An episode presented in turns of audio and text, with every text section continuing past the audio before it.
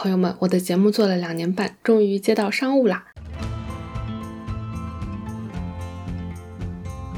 这次对我来说是很多个第一次的体验呢。一个呢是这是我第一次接商务，之前在好几个我喜欢的女性主播的节目里都听到了大人堂这个品牌的产品推荐，我就一直对这个品牌有一些好奇和好感，发现和欧妈妈的节目还蛮契合的，所以就有了今天的合作。虽然欧妈妈这档节目讨论了很多和女性紧密相关的话题，但其实我个人对于公开讨论性还是会有一些不好意思。之前有很多次采访的时候。我都会很想要问关于性的话题，因为性和爱、婚姻、生育都密不可分。但因为我自己的羞耻感，会很不好意思问出口，觉得很遗憾，错过了很多很有意义的讨论。我非常喜欢的一档英文播客《Death, Sex and Money》的口号是 “The things we think about a lot and need to talk about more”。死亡、性和钱都是我们生活中每时每刻都在思考的话题，但我们公开讨论的太少。我们需要有更多关于这些话题的讨论。那今天就从大胆讨论性开始吧。大人堂很吸引我的一点是，他们一直在推动情趣阳光化，设计出来的产品都立足于女性的需求，尊重女性的感受，让女性愿意放下对性的羞耻感，去探索健康美好的情趣体验。这也给了我很多的勇气，希望在以后的节目里可以更加勇敢谈性。另一个第一次是，这也是我第一次使用了情趣用品。我对于小玩具本身会有一些好奇，而且我觉得一定要自己使用过，值得推荐才有底气来做广告。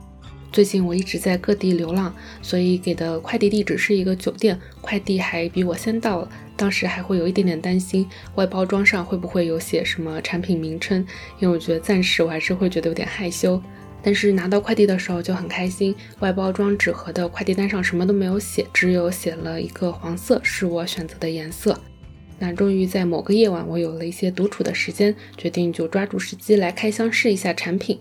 盒子里面就会有小玩具、充电器，还有对我来说非常重要的、很详细的说明书。我选的是他家进阶版的小海豹，集吮吸、震动、纳入三大功能于一体。收到后有被造型可爱到，就像一只小海豹的摆件，就算摆在床头的话，也不会觉得很违和。作为从来没有使用过小玩具的人，打开盒子后，我就首先仔细的研读了一下说明书。嗯，说明书上不仅有产品的四种使用方式，还有身体器官的图解。说实话，我是一个对于自己的身体完全没有探索的人，并且还一直带有一些从小到大因为各种原因造成的对性的羞耻感，所以我觉得这样的说明书真的非常新手友好。于是我就一手拿着说明书，一边开始了探索。那我们都知道，人最大的性器官是大脑，不是只有阴蒂和阴道才可以让我们获得快感。很喜欢说明书上有提到一种使用方式，是可以用震动功能在全身上下各个地方游走，寻找可以让自己 turn on 的地方。在这个过程里，也可以让我们更加放松下来，迎接之后更直接的刺激。如果有做一点功课的话，我们就会知道，阴蒂是女性快感的最主要来源，这个地方有将近八千条的神经末梢。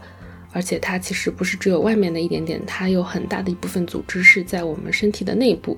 小海豹的它的嘴部就是一个吮吸的功能，就可以从外到内刺激到所有的神经末梢。很喜欢说明书上面写说，如果你没有完全贴合的话，小海豹会发出啵啵啵的声音，真的是非常新手友好。然后这种非常针对性的刺激对我来说也有一种打开新世界的快感。第二个的话就是纳入式的玩法，因为所谓的 G spot 其实是在入口附近向上的位置，所以如果自己动手找还挺费劲的。小海豹的尾巴 U 型自然向上顶的弧度，就是为了让玩具进入后会更紧密贴合这个敏感的区域。找到位置之后就可以打开震动键，它会有几档不同的强度以及不同的模式，就可以轻松的享受啦。更让我很安心的是，小海豹工作的时候声音很轻，会减少一些心理负担。而且小海豹采用的是婴儿食品级别的硅胶，手感非常好，用完还可以直接清水冲洗，全身防水，不用担心清洁的问题。盒子里还有一个摸起来手感就很好的毛绒收纳袋，而且小海豹还自带旅行锁的模式，会避免因为嗯误触就开机，就会非常的社死。对于最近正在到处流浪旅行的我来说，非常友好了。对于第一次使用小玩具的我来说，小海豹从外观到功能都让我可以很放松的享受，迈出我探索自己身体的第一步。马上就要五二零了，不管是否单身，都希望每位女性可以轻松自然的面对性，让自己愉悦、自由、快乐。最后还是和听友们说一下听友福利，有两种方式可以拿到产品的专属优惠。第一种是你可以在淘宝搜索“大人堂旗舰店”，私信客服报暗号“奥妈妈”，领取到专属的优惠券。小海豹和豆豆鸟这两款产品原价分别是三五九，领券后到手价是二九九。同时下单备注“哦妈妈”就可以额外赠送价值一五八的情趣大礼包。第二种是你可以在 show notes 里找到直达的跳转链接，或者复制淘口令到淘宝购买。以上两种方式都可以自由选择。祝大家探索愉快！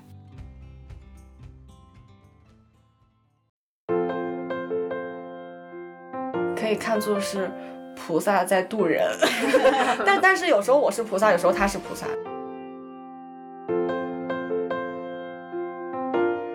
但是我开不开心不重要，你应该得到幸福，他就是应该被祝福哈，就是应该这样选择的，就是要选择你最高兴、你最愿意做的选择，而不是说一定是我。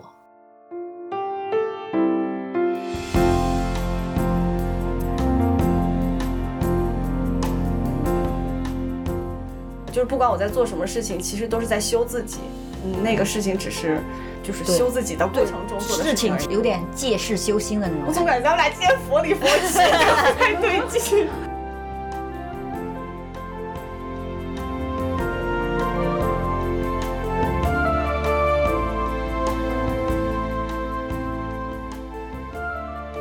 大家好，欢迎收听我妈妈。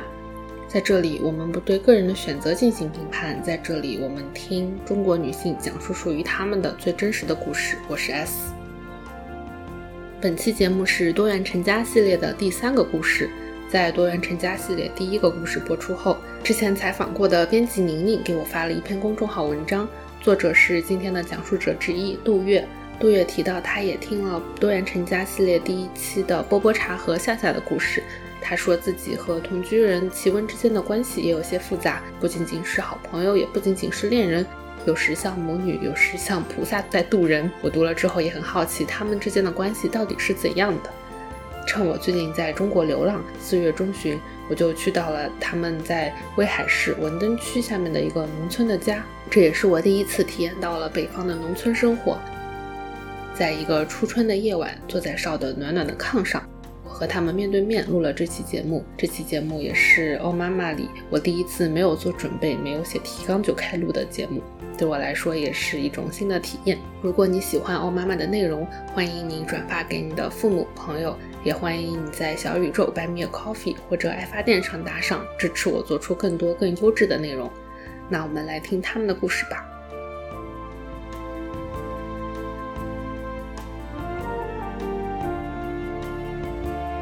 大家好，欢迎收听新一期的《欧妈妈》。这一期的话呢，我们邀请到了两位嘉宾，他们分别是奇文和杜月。我们现在的话呢，三个人坐在他们家的炕上，对着一个话筒录节目。我们现在的话是在他们在山东威海下面的一个村里面的家的炕上。那我们就请他们俩跟我们打下招呼，做下自我介绍。大家好，我是奇文。大家好，我叫杜月，我们俩现在生活在山东威海的一个村子里，然后希望有一天能够达成自给自足生活的目标，反正就每年在一点点努力吧。因为我知道，就是你们在 Alex 那个节目里面，其实已经有聊过很多关于在这里的生活呀，为什么要来这里生活之类的。但是作为一个不同的节目，我们先从你们俩是怎么认识的开始说吧。其实我会下意识的都觉得杜月来说，然后好像就是、就能他说的，我都会希望他来表达。然后你来反驳我，嗯对 不是那个。就是不是正经的，就是表达，我就会插插几句嗯闲话那种，好像我不是把自己看作是一个，感觉他对是你们家的发言官。啊对，就是任何对外的，好像都应该是他来做，然后我好像都会想要退后。你就是懒而已，不是，我其实会有点儿是懒吗？懒得说，懒得组织语言，就是逃避责任，害怕自嗯己说错。对对，我会也别这样，这才两分钟就开始指责对方。我们俩是农耕学校的同学，就二零一八年的春天，五月四号青年节那天，我们学校开学的，就是一个学农业的地方。当时是在北京的一个农场，他之前就发了招募文案嘛，可能三月份就发了吧。我之前是在另外一个跟生态农业有关的机构工作，也在北京，但是我就觉得在那个机构工作好像没有什么真正跟农人打交道的机会，或者说我就算有跟农人打交道的机会，我一点经验也没有，其实是没有什么沟通的基底在的，所以我就觉得我还是要去动手做一做，我才有的有的跟他们说，我就报名了这个学校嘛。我们就是在开学那天认识的。嗯，当时我还特别记得，我们开学的时候，就班上有超多美女，就是一眼过去就是美女，大美女的那种。然后想，哇，现在学农业女生都这么漂亮。然后就看到角落里的她，然后想，哦，好像也不全是。这这，说实话，我第一，我第一，我第一印象是这样的。但是我是一个倾向于注意到这个屋里最默默的、最缩着的那个人的，所以我注意到他了。你还第一次听到是不是？因为他一般不太会这么直白的说，就会用另外的语气啊，你很特别，你很可爱，或者是之类的。那那你是因为他主动找你说话才注意到他的吗？第一天我们有自我介绍，每个人要介绍自己嘛，轮流。然后我说了很多，我记得我说了一句话，我说我我不太会说话，巴拉巴拉说了很多。结束之后，他特地跑过来跟我说，我觉得你表达的很好，就有印象了。嗯，这人真多嘴。那不会，任何人这种就是这种善意的，都会让我觉得受宠若惊。嗯，然后你们就是在那个学校里面一起上的学。嗯，像你们之前在 Alex 的节目里面聊的，更多可能是就你们的生活的层面的东西。但我觉得，因为这个是作为多元成家系列的话，我会更想聊的是你们俩的精神状态的一些东西。你们当时是两个人在北京嘛，参加那个学校的项目，然后就你们俩就。到了这里，就是我想知道，啊，这个中间的事情，一个的话是实际方面，就是你们为什么选择回来这个农村；另外一个方面，它也是，就你们是怎么样决定选择彼此。我感觉我们倒不是选择彼此，是因为我们在学校的时候，其实每个同学的背景都很不一样。比如他可能本来就有一个农场要去经营，他想过来精进一下；或者是他是华德福学校的老师，他想教园艺，他来学一下。但我们俩都是。我刚刚说我是想学农业嘛，我是觉得自己会种地这件事情就就很厉害。你当时是为什么来学的？就是我想要替家人打造一个很温暖的家园，但是跟农业好像有点没关系。但是我就我先吃素，后来接触的普门。有关的，然后我会觉得哦，这样的生活用比较好的方式，然后去种植，可以种出自己想要的东西，然后去创造自己有一个家园吧，就是想要有一个给家人提供一个可以很温暖的地方吧。我会觉得外面的食物其实很不安全，就可能想尽量的自给自足，想要给自己一点时间去好好的学习农业，可以有能力去创造这样的生活吧。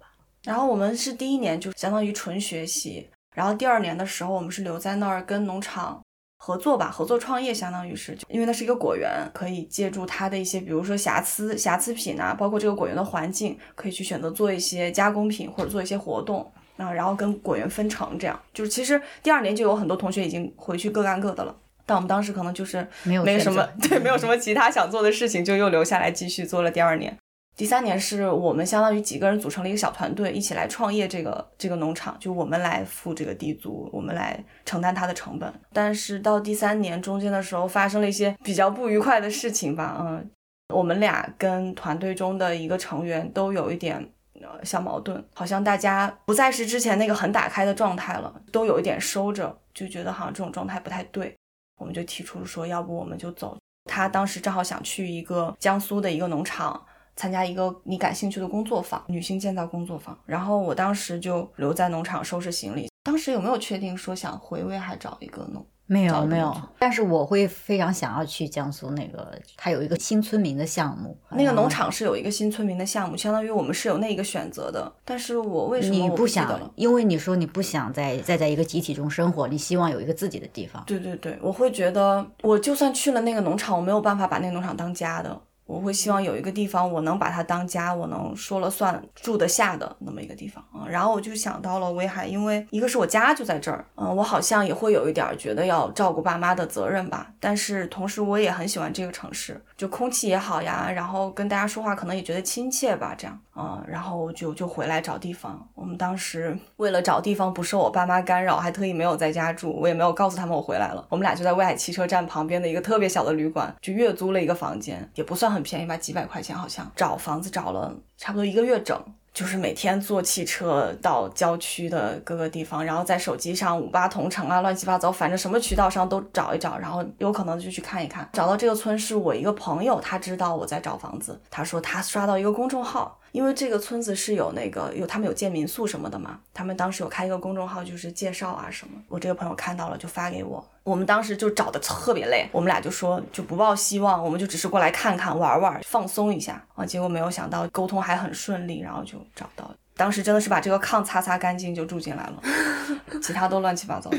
那再从前面你们在那个北京的时期到后来他去了江苏，可能短暂的一个工作坊嘛。嗯。但是你们是怎么样决定说，本来是那么多人，然后现在就只剩下我们俩了，然后你们是怎么样决定说我们是可以一起生活的？可能是有一个共同的目标吧。我们俩在那个时候，二零年下半年的时候，都觉得自给自足是我们的一个长远的人生目标。其他的其实真没有想那么多，就觉得这个目标好像是一致的。他也想有个地方能够安定下来，就是包括他现在在这儿，他也很希望他妈妈、他弟弟、他外婆有一天可以过来，比如说过年呐或者什么的。我也是希望有一个地方能够，一个是践行那种比较环保的生活吧，比如说我们可以堆肥啊，就尽量减少垃圾的产生。另外又可以尽量种出自己吃的东西，有一个家的感觉。对于你来说的话，其实是老家嘛。那对于奇文的话，这就是一个全新的地方。奇文跟我一样都是南方人。嗯，那奇文当时就在这方面会有什么考量吗？我其实之前我非常想去江苏的那个农场，就是那个农场的创办人吧，我其实很喜欢，相处了应该有二十天吧，我也非常喜欢，然后那个氛围也非常好。但是因为杜月坚持要。其实是因为他，他的选择他不能接受，我会觉得我想要跟他在一起。这我还不知道哎，你是为了我放弃了元素是吗？我还以为你也觉得那里没有办法当家。可能因为成本还是有点高，也就是对对成成本也是一个花钱的。对对对，成本还是有点高。或者你也觉得这是一个还可以的选择，因为对你对北方还是挺挺喜欢的。这一点也是我很喜欢，我我喜欢热炕，我喜欢烧火。就是我一直非常期待着温暖的，在寒冷的冬天睡上温暖的北方的炕，但是后来发现不是那么温暖，就是它还需要，它还需要，它不能仅仅靠那个炕，对，还需要这个暖气。希文当时说，如果可以去东北的话，他想去更北的地方，就每天烧火，半半年都是冬天那种。但是我也会很好奇，当时你们俩的关系是怎样的呢？就你们会讨论说我们现在是什么样的关系吗？这个讨论的太多了 啊！这个故事你讲吧，是你让这段关系变得复杂的。哦，对，这里给七文一点时间整理语言的时候，我可以插播一个，就我前两天在重庆的时候，就遇到一些可能年纪稍微长一点的媒体人嘛，就大家闲聊呗，然后他们就问我说：“你之后要去干啥？”然后我说：“我要去山东采访两个女生。”因为我做这个播客的系列，然后他们俩的关系很复杂，然后我就想去聊聊，看到的是什么样的复杂程度。然后有一个媒体人就说，两个人关系复杂，就是那种特别不屑，然后就觉得他们可能无法理解，说两个人就是你关系能有多复杂，你就捋清楚就就完了嘛。现在我们就听听两个人关系有多复杂。在我看来，好像也谈不上复杂，可能杜月觉得复杂吧。他喜欢界定什么的，我可能没有那么不。就是这件事情，只要不界定、不跟人说，我也觉得不复杂。但是你试图去跟另外一个人传达的时候，就觉得他好像什么也不是，他到底是什么？在一开始，我们并不觉得他有多复杂，就很简单的去界定。我我们俩都感觉是，就是我喜欢这个人，就是你性恋；我不喜欢你，就是关你屁事性恋。这是我在网上看到的一个说法，我感觉很适合我。就是你说我从小追的星都是男生吧，但现实生活中又很少有男生让我觉得好像我愿意跟他开始一段关系。但是你说我喜欢女生吧，我好像也我我不知道，就是我只能说我我不抗拒跟他的接触。但是你说我就是心动吗什么的，我好像也没有，就我也没有感兴趣或者怎么样，只是可以接受。但是后来相处的时候就感觉你跟真的情侣有区别吗？好像也没有。但是你就是没有一开始的那个怎么说？就是那种感觉，就是你说他算吗？好像算，但又好像不算。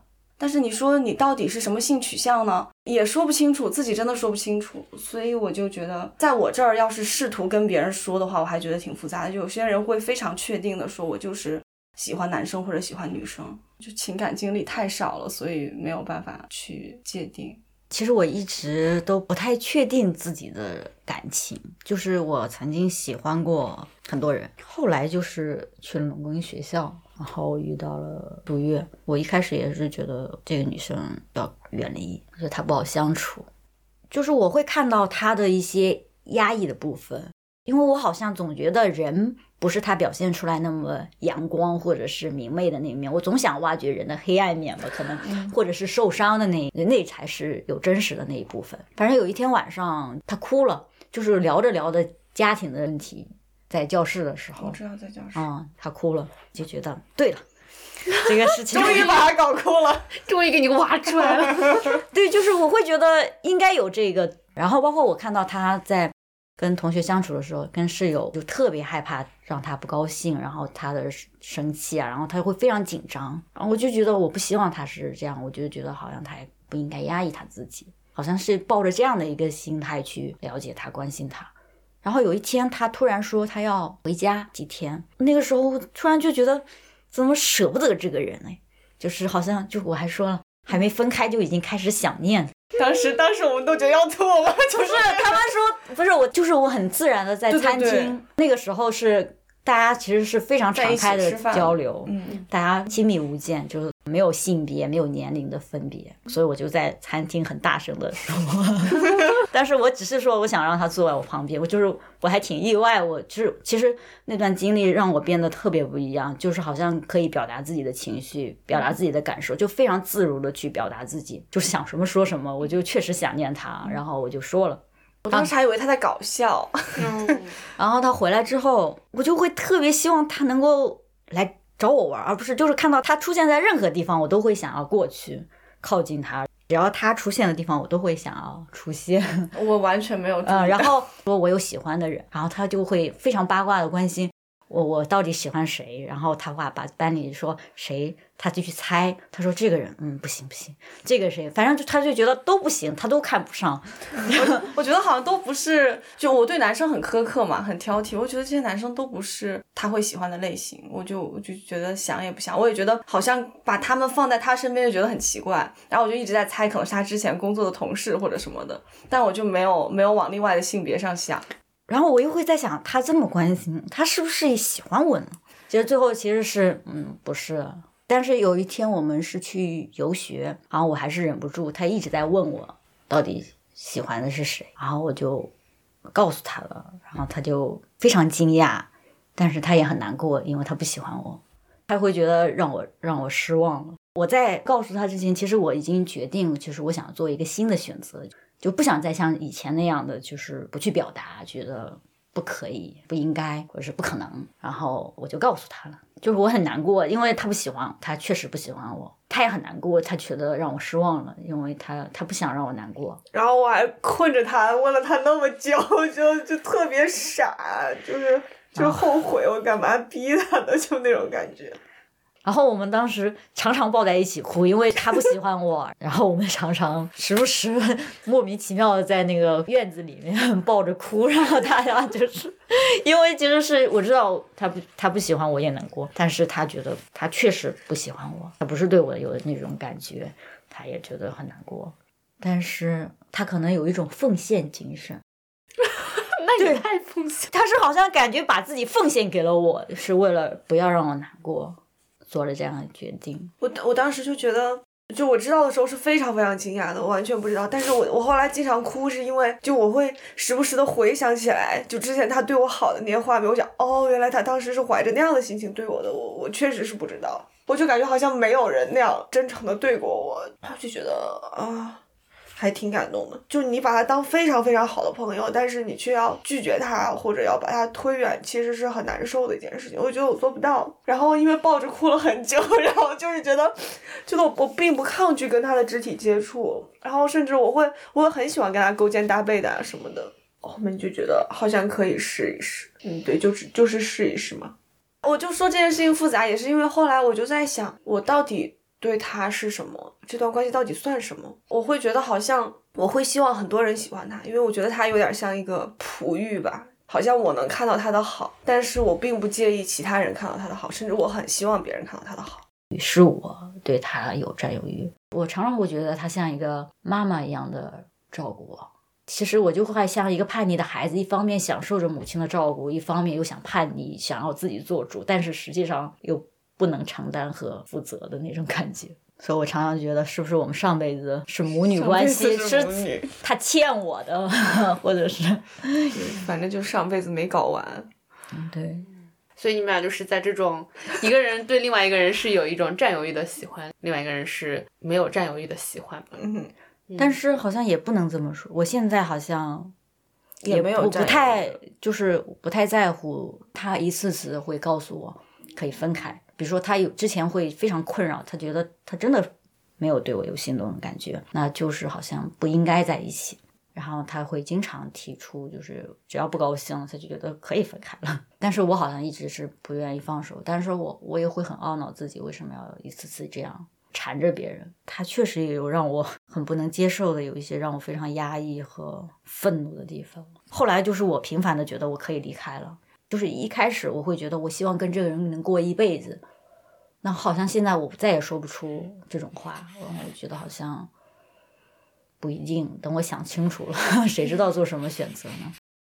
但是我我也不确定说另外一个人出现我会不会，但是我只是觉得现在我没有之前强烈的觉得我不能跟这个人分开的那种感觉。我一直每次我我都会做心理建设，愤怒的时候或者是吵架的时候，我都会有这样的一个心理建设，好慢慢的觉得一次次的我会看到自己的变化。我我反倒觉得。不需要以狭隘的视角去看待关系，就关系也只是督促你成长的一个途径吧。就可能有些人可以从关系中，有些人可能是从他的事业上或者家庭环境中什么的。嗯，但是对于我们来说，我感觉是从关系中慢慢就从两个极端走向中间吧。就我是属于那种非常决绝的，我跟这个人不爽，我就恨不得马上就离开。就恨不得要么赶紧你走，要么赶紧我走，就反正我受不了跟这个人再处在同一个空间里。他是属于那种，我虽然跟你吵架，跟你生气，但是我不是想要跟你分开的那种，脾气在这儿，但是吵是对这个事儿吵，但是我是属于我不想解决这个事儿，我只想走。但是后来我们俩都有慢慢慢慢 向中间变化，就我好像这个脾气我撒完了，我我觉得我可以了，反倒是他还一直记着那个，就是咬牙切齿的在那儿，我我要走，我 我有一天一定要走什么的。就是好像我能看到我们俩就是在往中间中间变，嗯，我有时候也会觉得，任何一段亲密关系，不管是情侣也好，什么也好，就只要两个人的关系够近，总会磨合出一点什么东西来，嗯，甚至有时候你们俩的这个缘分在，可能就是为了让你们去往中间走一走的，就你们俩有很不一样的点，可能就是这个人的出现是来给你平衡的，就看你能不能发现你们俩的那个课题在哪儿。我觉得如果你们俩真的解决了这个事情。可能你们俩的缘分也就到头了，就也不能说他是好事还是坏事吧，就是缘分来了就接住他，缘分走了那就送他走。一开始的时候会有那种，特别是奇文吧，他可能会有那种特别希望能够就有始有终的那样子，然后能够跟一个就是相处着愉快的人，就能说得来的人，然后一直一直这样生活下去。但是我会觉得，他他现在可能也会变了，就会觉得。反正过一天算一天，这一天我们觉得好像没有其他选择，好像跟彼此一起生活在这儿是目前最好的、最想做的事情了，那就做这一天。嗯，如果哪天有其他更想做的事情了，那分开也不一定。对，现在对我来说，好像在这生活并不是因为要跟你一起生活，更多的是我觉得我有想做的事情，然后我也觉得我可以，因为我们相处了这么久，会有一些。冲突也就爆发出来了。其实每次都是我锻炼的机会，然后我也确实也看到了我跟杜月的冲突带给我的一些变化。我会意识到自己很多很多的问题，看得到自己的改变，其实还是会挺振奋人心的吧。所以好像现在。对我来说，这段关系的意义好像 说的有点冷酷一点，其实就是一种自我成长。它不再是一种说我想跟这个人在一起，就是只要我想明白了，我觉得我不想要这样的生活，我不想要再跟这种人相处，那我就可以选择离开。我刚刚是突然意识到，对于咱们俩来说，这段关系的课题哈，对于你来说，好像是你从一种习惯性依赖别人走向独立的过程，是。但对于我来说，是一个习惯性独立，就是我会觉得，就什么事情有另外一个人掺和，真麻烦，好烦哦，就是还要考虑你的意见什么的，然后你还嫌我控制你。但是我会慢慢的觉得享受两个人配合的感觉，或者说好像把那个自大给放掉了，就让你意识到你其实不是什么都能干，很多事情你需要跟这个人配合着，甚至他比你干得好，他比你更擅长这个事情。如果没有他的话，就是家里可能不会吃这么丰盛的饭，然后地里不会种这么多的东西，我一个人肯定顾不过来。我刚刚说出来以后，突然感觉好像对于我们俩来说，这段关系给我们带来的改变是大概这个方向。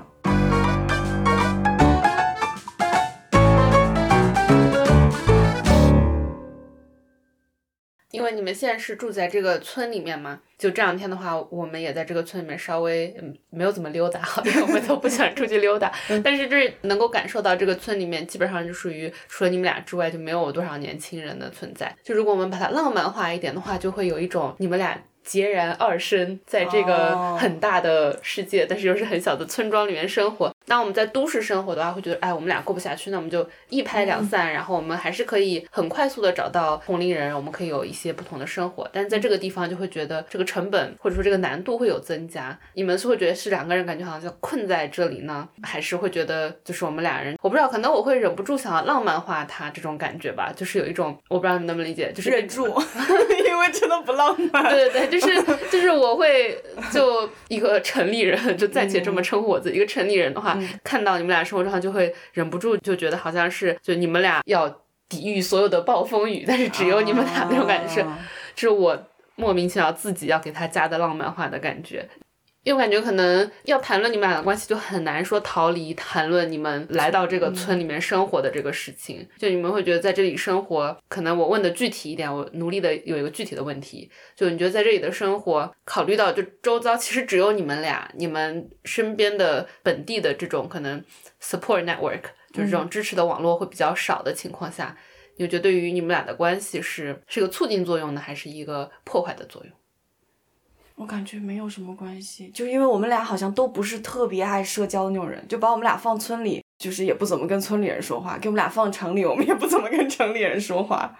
我感觉是这样，而且其实现在交通还挺方便的，就如果真的想走，没有什么是走不了的。只是我们好像没有特别感兴趣的地方，或者想想去产生关系的人存在。如果有这种人存在，我觉得我们是走得出去的。其实我会有抱有。一个想法，希望可以这边可以吸引到越来越多的人来这儿生活。嗯，我其实在农耕学校就产生了一个新的信念：一个人如果把自己的生活过好了，他一定能够吸引人，他也一定能够创造价值。就这一点，好像是我，包括我们之前呃离开那个农场，也是觉得我想要去实践这一点，然后让他在现实中产生价值，他一定是吸引人的。我觉得我们两个其实都是想要努力过好自己的生活。我觉得他一定是能打动人的，但是他也没有那么复杂啊，就是简简单单的。其实就是你感兴趣什么，你就真的去做它。就我们这几年是不能说不考虑生活成本吧，但是就是没有去刻意的想经济来源。比如说齐文他喜欢做吃的，那就让他去做，只要他还买得起，只要存款还有一点儿，他就去做。我是有表达欲，我想写东西，那我就写；我想拍照，我就拍照。哦，我那年不想做视频，今年想做视频了，那我今年就试试做视频。现在是第三年嘛，第三年的前半年，齐文他因为做东西好吃，被朋友催着卖，他也慢慢的在这个过程中精进自己的手艺，然后到今天已经有比较稳定成熟的产品可以卖给别人。虽然收入不多吧，但是也算算有了一点进账。至少我写东西虽然也只是有一点打赏了，也没有什么特别多的收入，但是就觉得好像我们能看到他每一年在好转。就比如说今年又有那个城里的小朋友家长来村里做活动什么的，就是好像你真的安定在这个地方，他会出现一些机会给到你。我现在是有一种在观察这个生活会给我带来什么，来什么接什么。只要你能做，你就去，你就去做它。就来了一个灵感也是一样，然后来了一个人跟你说了一句话，来了一个事情找到你，就都是一些你的机会。就包括你们也是一样，我觉得，哎，我好像想跟这个人多说两句，那我就给他多发一封邮件，就就是这样。对的，我觉得我最近的状态也是这种，因为我最近没有在找工作嘛，也是觉得那就到处跟别人聊一聊，可能说不定钱就会来了，就是有一种。跟别人多聊天之后，会有更多的灵感嘛？你的一些技能刚好是别人的需求，那就很好。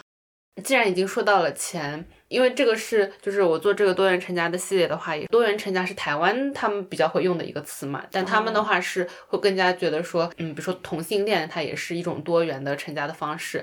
但我觉得我做这个系列之后，我甚至觉得以恋爱关系为基础的关系，我都觉得不多元了。嗯 所以当时你说你们俩关系很复杂，我也会，就这也是让我觉得非常的感兴趣的一点吧，因为我就觉得，就以恋爱关系为基石的那种关系，我们可以想象的出来，一般会有个开始，可能会两个人的告白或者彼此告白，然后我们就在一起，我们就给出一个彼此的承诺，嗯，然后之后可能呃，要不然我们俩可能就结婚了，不是在台湾也可以结婚的话，那我们就结婚了，呃，或者我们就分手了，或者是结了婚还可以离婚，总之它是一定是有一个既定的模式，我可以套进去的。但是就你们俩的关系的话，我就会觉得好像是没有一个很固定的开始。也不知道以后就是什么时候会结束，但是感觉你们对于这个事情都看得很开，嗯，没没有执着，嗯，执着也没用。啊，所以关于钱，哦，对，呃，我不知道为什么刚刚说那个。像第一期的时候，他们俩是目前在加拿大生活的，然后他们就决定说，一个人搬到刚好是另外一个人可能有房子吧，就一个女生搬到另外一个女生家，然后他们就决定开始一起生活。我就会有受到问题说，那他们俩在经济方面会有什么样的考量吗？但我觉得其实他们俩的关系是更。稍微在经济方面至少更简单，因为他们俩都是有固定的职业嘛，就两个人可能都有固定的收入，那他们是有固定的房子，感觉是一个比较简单的状况。可能你们俩的状况会更复杂一些，日常的开销是怎么样来决定怎么样付日常的，比如说奇文有卖一些呃他做的烘焙的产品，那这个钱进账是怎么样来分这样子？这个其实说出来会有点复杂，但在我们俩这儿很简单。我们俩在这方面很有一家人的感觉，不太分，谁都花的挺高兴的。可能都是为自己花的。对对对，就比如说这个事情，其实我没有跟我妈妈讲，我一直跟她说我们俩分得很清楚，但其实并没有。就是比如说房租一直都是我交，因为合同是我签的，村里没有水费。电费反正也不太多，好像是绑的你的支付宝。反正我就是爱交，我确实爱交电费，就是我时不时看看。就他喜欢看那个东西，爱交电费。第一次听人说我的爱好是爱交电费，也不是，就是他有时候会欠费嘛，我就不想房东过来找，然后也会及时了解，哎，这个用电量那个、哦，可能因为主要是烤箱，还有就是加热的东西会用电比较多嘛，然后又主要都是他开，他可能也好奇，就这个耗电怎么样？对，倒是不是说我因为我开，所以我我确实是就就是有哪些爱好，对，爱好就是看一下今天用了几度电。家里的吃的就主要都是我买，因为我确实，因为要我买的话，家里就没有吃这项支出了，就是他觉得这也不用买，那也不用买，为什么要买这个？就是我们吃点简单的不行吗？你为什么又想吃那个？他想满足他的，那就他花钱，然后我跟着吃就行了。对对对，不是为了他，就是为了我自己。但是在穿上，比如说我会喜欢逛，因为他衣服真的很少，可能给自己穿衣服穿够了吧。我会说，哎，你看这个你喜不喜欢？或者哎，要不这个你尝试一下？哎，你缺不缺这个那个？就好像给我自己买是就累赘已经够多了，但是给他买就是哎，他不多的这个东西啊，可以给他买，然后挑回来他他就会试啊穿，就这种这种钱我也不会要回来的，因为我都吃人家买的东西了嘛。就但是我这么想的，我根本就没想过，就我也没有那么想，但是我就不会有这根弦说要跟他要钱。一开始搬进来的时候，我们其实好奇花多少钱，而且当时就是装修房子，还买了好多工具啊，还有包括生活方面的什么锯啊、木工的工具、什么瓦工抹墙的工具，买了好多。那时候还记账，那时候好像也平分过，对，有平分过。他觉得太麻烦了，不记了。然后后面工具买的也少了，就主要是吃和穿，然后吃他花，我穿我花。比如说明天要是要散伙的话，你们俩会需要有一个算账的过程吗？没有，就是反正都没有为对方花过钱。都是为自己自己高兴，这有什么好算的？呃，对，好像是这样 啊。但是房租是我交的。哦哦，是吗？但是不会跟我要，我好甚至可以把什么都给我。就哦，就比如说卖饼干的钱，他会觉得想跟我平分，因为卖是我在卖，然后包括拍照片是我在拍，写商品详情，然后什么打印标签、设计标签。就比如说他有一阵子忙的时候，我可能一天我自己的事情什么也干不了，就从头到到尾在帮他打下手，他就会觉得好像要给我钱。我知道我们俩来了之后都是在花存款，呃，再加上他对他妈妈那个情感，他特别希望有一天可以照顾到他的妈妈，包括金钱上，所以我会觉得好像我现在还没有这个需求，那那就先给你这样。他也曾经跟我说过，说就你写这个上新的文案嘛什么的，要不一篇文案给你多少钱？是你说的。哦，是这样。说你要是要算的话，你就这么算吧。哦，对对对，他说他想给我钱，但不知道怎么算。我说要不就是那些零活就不要算了，就我写一篇上新的文案，给我多少钱也行。但后来其实也没有给我，也没有真的想要打赏的钱，反正就都归我。这收入真的很少，对对对。但是就是我能够感觉到，杜月，他好像是我们之间在各种情感上、物质上，他其实更多是付出的那个人。所有能给我的，我需要的，他都会给我，就是我毫不怀疑这一点。有时候他看上我的一件衣服，他说：“这个能给我吗？” 对他都会给我。我说可以啊，但他也只是说说，他不是真要。但是好像他这样的，其实我我就没有什么想要的了。反正就随便穿嘛。而且他他有时候花买衣服，我觉得太贵了，我觉得哎，你赶紧给他卖掉，我不希望他花那么多钱。我给他买了衣服，他反倒不舍得穿，就说要不你能换钱就换钱 不要穿在我身上。对，好像就是。他花钱了嘛？我感觉感感觉是从自己口袋里出去的，但是我花钱，他也觉得心疼。然后对，就是你为什么花花钱在这上面？能不能少买一块肉 什么的？对，就这方面特别特别像一家人。所以我们俩现在的这个经济，虽然不不说成家了哈，但不管说这是什么关系吧，但是我觉得这种开放度，还有对对金钱的那个那个掌握吧，我感觉目前还挺平衡的，就谁都没有觉得一定要怎么样。有时候我会觉得，就是像像他刚刚说的，像妈妈和孩子一样嘛，就觉得反正我的钱将来也是给你的，就有点那种感觉，就是好像无所谓。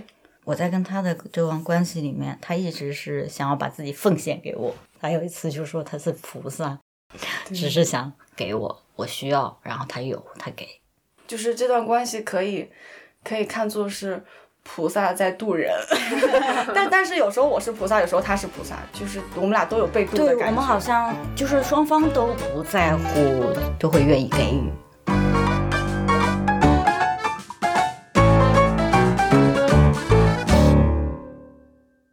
就虽然前面我们有提到说你们为什么会来这里，是因为你们觉得想要体验这种就是农耕的生活，或者是想要体验用自己的双手创造很多东西的这种感觉。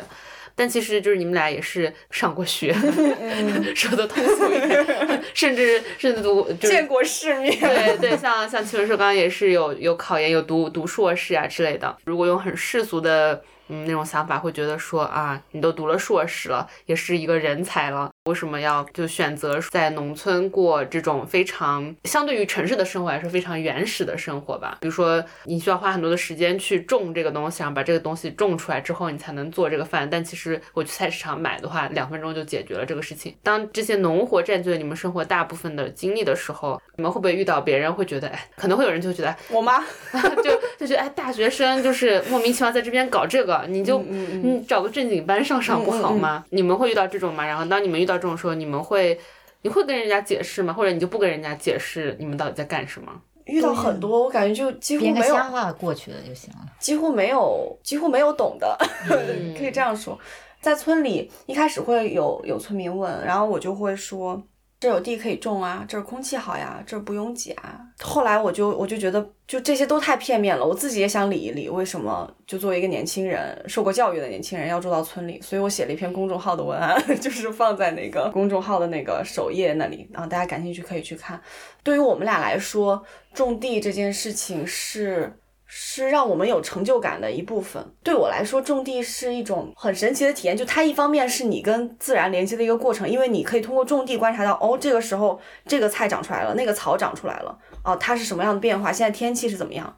然后另外一方面，它是你锻炼身体的一个机会。就我是一个很沉的人，我不会主动锻炼身体啊。但是干农活对我来说，包括捡柴也是一样，在农村的生活，它自然就会有一些需要你动起来的成分。对我来说，就是健身。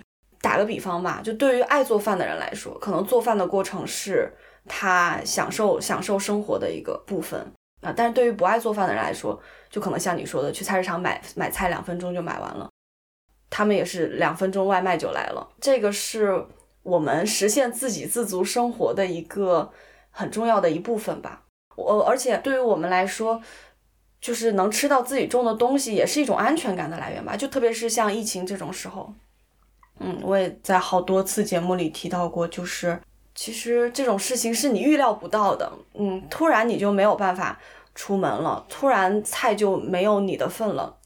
但是我们守着地，我们随时都有的吃，就是这种感觉，就是很安心。哪怕吃的很简单，冬天吃点萝卜白菜，你是可以过得去的。嗯，你不至于就是饿晕在家里，要 要跟邻居讨饭吃那种。我觉得听了就觉得很荒诞。呃，而且我觉得疫情是一个让大家。就是反思到自己生活中什么才是最重要的一个很好的机会。然后疫情我也让我我不确定啊，我感觉也让我爸妈更理解我多了一些。我我就会跟他们传达，就是哎，我们这儿就哪怕有点野菜，我门口随便摘摘都是一顿。嗯，但你们要在家里想着怎么去超市买，又要做核酸，又要做什么的。我觉得有时候就是我们要的，并不仅仅只是这个结果，这个过程对我们来说也是非常重要。我我会觉得，我有时候我我挑芝麻这件事情，你是你是卖饼干的，你自己在那儿挑芝麻，还要自己种，就是非常的不经济，然后没有效率。但问题是我 其实我现在还挺享受的，然后这个也是我能够接受的节奏。重要是我觉得这个过程我还挺喜欢的，就是我会觉得评价一件事情好像不能单一的从这个经济啊、物质啊，或者是它可以有很多元的价值。为什么它不能给我带来其他的愉悦的感觉？难道它不值得付出吗？它要专专门的有一个事情就是为了愉悦去做吗？它不能既有产出又愉悦了你，嗯，这多好呀！我觉得挑芝麻是一个挺好的例子，你们可以解释一下什么是挑芝麻吗？因为这两天我就看见他们俩一直在挑芝麻，我也做出了非常类似的评价。我就跟杜月说：“你们这就太费人工了，怎么？对，你们可以解释一下什么是挑芝麻。”奇文他在前年吧做了一款饼干，叫芝麻苏打饼干，然后那里面用了很多芝麻。然后一开始我们其实是用。就是一开始搬进来的时候，启文就很有做饭的热情，甚至买了芝麻，然后他就用芝麻做了一款饼干，我们觉得好像还不错。然后去年我们自己种了芝麻，然后也收获了，收获了之后，它其实挺麻烦的。其实种和收都还好，但收回来以后，你要先把它晒干，然后把它敲敲到那个。就相当于把这个芝麻粒儿敲下来，敲下来之后，它因为会掉一些碎叶子、碎杆儿，甚至地上那些小石子儿都会免不了掺在里面。我们为了防止这个芝麻做到饼干里以后硌掉大家的牙，用一个小盘儿，然后每次倒一点点芝麻，然后把这个芝麻给摇晃摊开，然后把里面的碎叶子、小石块什么的就一点点挑出去，啊，就其实挺费眼的。一开始我会觉得就好累，但其实习惯了也觉得还好。那个芝麻是在之前就已经洗过，然后炒过的。对对对对。但是因为它很难把它，嗯，洗的特别干，就还有一些杂质，所以还是需要人工再来挑挑一遍。我们特别好奇，就大机器是怎么做的。反正我们俩就收这点东西，还挺费事的。就如果把这些，就从种芝麻、收芝麻、洗、炒，然后挑的这些东西都工序都算上的话，这个饼饼干没人买得起的。所以我们我们真的就是定了一个市场能够接受的价格，就这样卖了。但也不代表说我将来一定要一定要一直这样，只是说目前这个状态我能接受，然后过程我还算享受，那我就这样做。但是我可能后面也会。比如说我现在用完了，我也会考虑买那种生态的芝麻来用，他们的可能就会比我们的要好挑一点，就干净很多嘛。他们可能有专门的机器。嗯，就是可能对大家来说是一件呃比较繁琐或者比较劳累的，包就包括地里的活，包括这些比较细细碎的活。但对于我们来说，如果是把它看作你生活中的一部分，是你人生体验中的一部分的话，就会觉得就是都可以接受。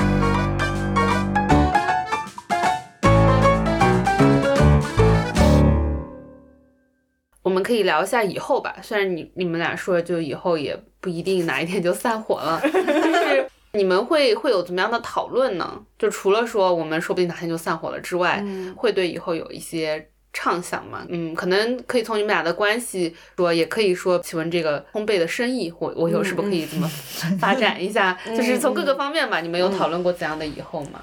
我没有，好，嗯，我就好像。就真的是活一天算一天，但是我会觉得生活会给你机会吧。其实好，总的来说好像也是你的两个字没有。嗯，但是我我会觉得好像也不是完全没有。其实齐文还挺爱想的。这是可以说的吗？这个可以剪啊！就他好早之前就，我就觉得他有一种温州人的血统，就是就想办厂，我想开一个食品加工厂。就当时我们还只有一个小烤箱的时候，就一直想食品。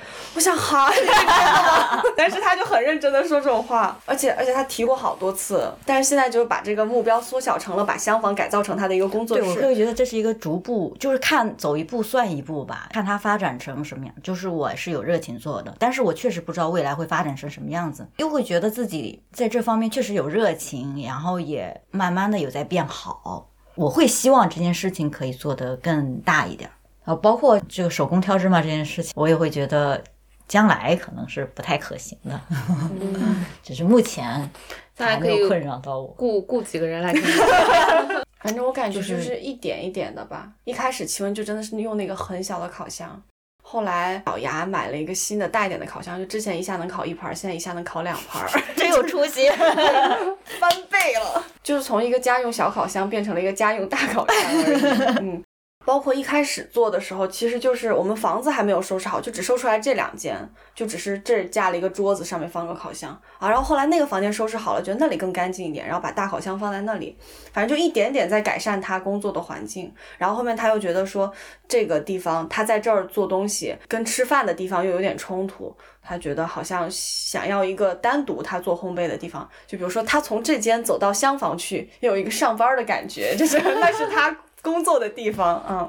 所以就从收拾完那间屋子，买一个新烤箱，然后再到可能要把那个房间收拾出来，然后怎么把它改造成一个纯纯做烘焙的地方。我们都能够不要太消耗，但是又有能够觉得自己能接受的一个节奏去。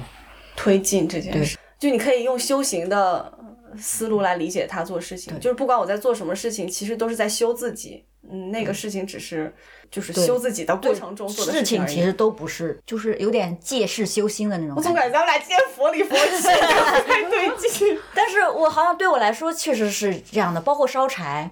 烧柴火，其实之前烧那个炉子，我都会非常感觉到我我的一些模式。做饼干也是，这个过程中我也会看到自己很多很多的我不太满意的自己的一些点啊，我想要去改进的，然后也看到自己的内在的一些部分吧，这是不是可以改变一下？我觉得好像人活着，呃，对我来说，好像他是我的最终的一个目的，是成长，成长为一个更好的人，然后能够成佛，就是外界怎么变，我都能够回到我自己。今天哪怕是奇文在非常生气的情况下，他也说的是我就是想要变成更好的人，就是我觉得啊，奇文真的很可爱。说回多人成家这主题，我觉得虽然你们俩不觉得自己是成家，但我就觉得你们俩在做的事情，包括说一起来到这个地方，然后在这里就真的是搭建一个自己的家。我觉得这个事情就可能很多人。哪怕是就是很认真说我们要成家，也很难做到的一件事情吧。嗯我觉得你们在这方面可能给自己更多的 credit，就给给自己更多的鼓励好评。呃，对，就是 相信自己做的事情真的就是，我觉得是挺了不起的吧，因为我觉得是需要很多勇气的吧。对我来说，如果是让我做，我感觉我一个是我不太适应 乡村生活，我觉得这两天待下来，你们应该能看出来，就我自己也感受到我，至少目前的我还是没有办法很接受乡村的生活。反正我觉得是一个很需要勇气和耐心的事情吧。我觉得特别需要耐心。有可能种地的话，这种事情也不是你让它长出来，它它就 长出来这种。因为我觉得很多现代家庭的问题是可以通过外包、通过服务，就把这个矛盾给稍微淡化掉一点。但是我觉得在这个情况下，可能这个矛盾就是非常直接的，你没有办法，甚至花钱解决问题。对，而且很多时候就也不能说我找个地方散散心，这个村上。就只有这里是你们觉得最舒服的地方嘛？啊，我们俩会有各自散心的方式。我会去拔草，嗯，我还曾经有一次就骑电动车到林子里大哭了一通，虽然没有什么用，就只是想离这个人远一点，哦，呃，哭了一通。然后或者就是去前面院子里拔拔草。还有一个我觉得蛮好用的，就是收拾，就把你之前想擦的没擦的地方，想洗没洗的东西收拾利索。但奇文好像就是做点吃的。呃，有时候会这样吧，然后做好了又会端过来给我吃，就是就好了。啊、是。后来我有发现，我有时候很生气，好像连吃的都不想给他了。那是真生气了。但是过一会儿，不管怎么样，好像他终会过去。然后你又对这个人，你想要好好的凑合，过吧。你想要好好对他，又觉得他很好。种东西可能也算，你有时候就自己不管不顾的就拿着东西自己，我想种哪就种哪，然后就是狂种一通，挖个坑埋点土。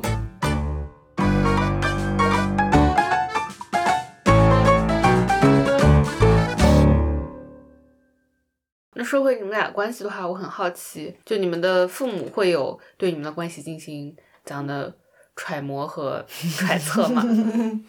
你笑的好傻，你说吧行。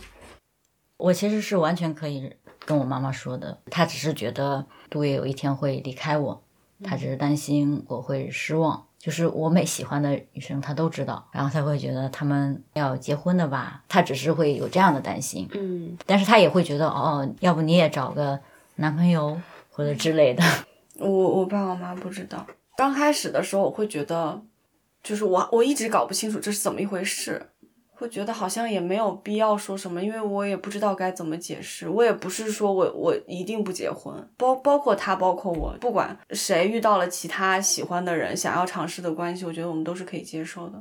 哦，我不啊，你不可以接受吗？你突然抬了个头。哦不不不，我突然意识到，就是我好像我刚刚说我不确定我对杜月的占有欲是不是还有，但是我会意识到，如果有一个人可以让他更幸福，他跟这个人在一起更高兴。我是会觉得他应该跟那个人在一起，而不是跟我在一起。不是应不应该是你觉得开不开心？但是我开不开心不重要，你应该得到幸福，就是他就是应该被祝福，然后就是应该这样选择的，就是要选择你最高兴、你最愿意做的选择，而不是说一定是我。其实我也是经过我们这段关系之后，我会觉得对各种关系的。态度都更开放了，没有什么是不能理解的，人家怎么高兴怎么来呗。我妈会觉得我应该去相亲啊什么的，我也我也不抗拒。其实我心里是会觉得我没有我没有看得上的，但是如果你一定要我去认识，那就。就是手机里多个人嘛，感觉也没什么所谓，而且很神奇。就每次我妈说谁谁谁又介绍了一个谁谁谁，要么就是她自己都看不下去，要么就是她把我的联系方式给人家了，但人家没有加我，根本就就是这个这个事情，好像我坦然接受了这个生活给我挑战，但它就没有发生。我爸是他虽然没有催过我结婚，但是他曾经有一次在饭桌上非常随意的说了一句，说过了三十岁还没嫁出去，说出去就有点难听了。他爸就是一般不说话，说话就非常扎心的那种，就是直刺你的 啊。那我不就马上就很难听了？但是他没有明面上催我，而且我曾经很认真的问过我妈，我说如果是让我跟一个我不喜欢的人结婚，和我单身，你宁愿哪一个？他说那结婚肯定还是要找自己喜欢的。然后甚至好多次。他都会跟我说，我觉得这个男孩看起来好像他觉得哪里不太顺眼。其实他也没有聊，我们也不是很外貌协会，但是就好像那个点就是让你直觉他不舒服啊，那就那就没有什么认识的必要了嘛。所以我觉得他好像这两年也没有非常的有压力。就是我是觉得如果能出现一个我喜欢的男生很好啊，就是我也很想尝试一下，就是跟男生的关系是怎么样的。我一直觉得男生这个群体我不懂，我真的不懂，我甚至不太懂有男朋友的女生，就会想这你都能接受，你看上他什么了？我真的不懂，就是说白了，我不是很确定自己的取向。我们今天其实也没有探讨出一个什么结论啊，任何的东西，可能就是记录下此刻你们两个对于这些问题的一些想法。其实我觉得也没有说理清了你们俩之间是什么关系之类，我觉得可能就是人和人之间的相处吧，也不一定非要给他是的，就给个标签下个定义这样。你现在会觉得这个关系，你听完以后，你觉得它复杂吗？就如果让你跟别人描述，你觉得好描述吗？可能我我就会说，就是两个人在相处吧。对对对，就是这样。就是你说是恋人吧，可能你们俩之间对于自己的性取向，或者是对于对方情感，也不是很很确认到底是怎样的。但我会觉得，可能其实就直接跳到了家人的那一种，嗯，有感觉。就很多，哪怕是异性恋，就比如说我们的父母，他们相处到最后，没有了所谓性的吸引啊，或者是那种爱的激情啊，也没有那些，就是家人在一起过日子嘛。就可能是跳过了前面所有的环节，就到了一个家人的感觉嘛。嗯，所以我们老感觉我们是上辈子这个缘分没尽了。嗯。那我们今天的话就非常感谢杜月和奇文跟我一起录这个节目。那我们就今天先说拜拜，拜拜，拜拜。感谢收听本期节目。我也很好奇，听完节目后的你觉得他们俩的关系复杂吗？另外，我正在策划《我妈妈》之后的主题内容。如果你有想要探讨的主题或者想要听到的故事，欢迎留言或者给我写邮件。我们后会有期。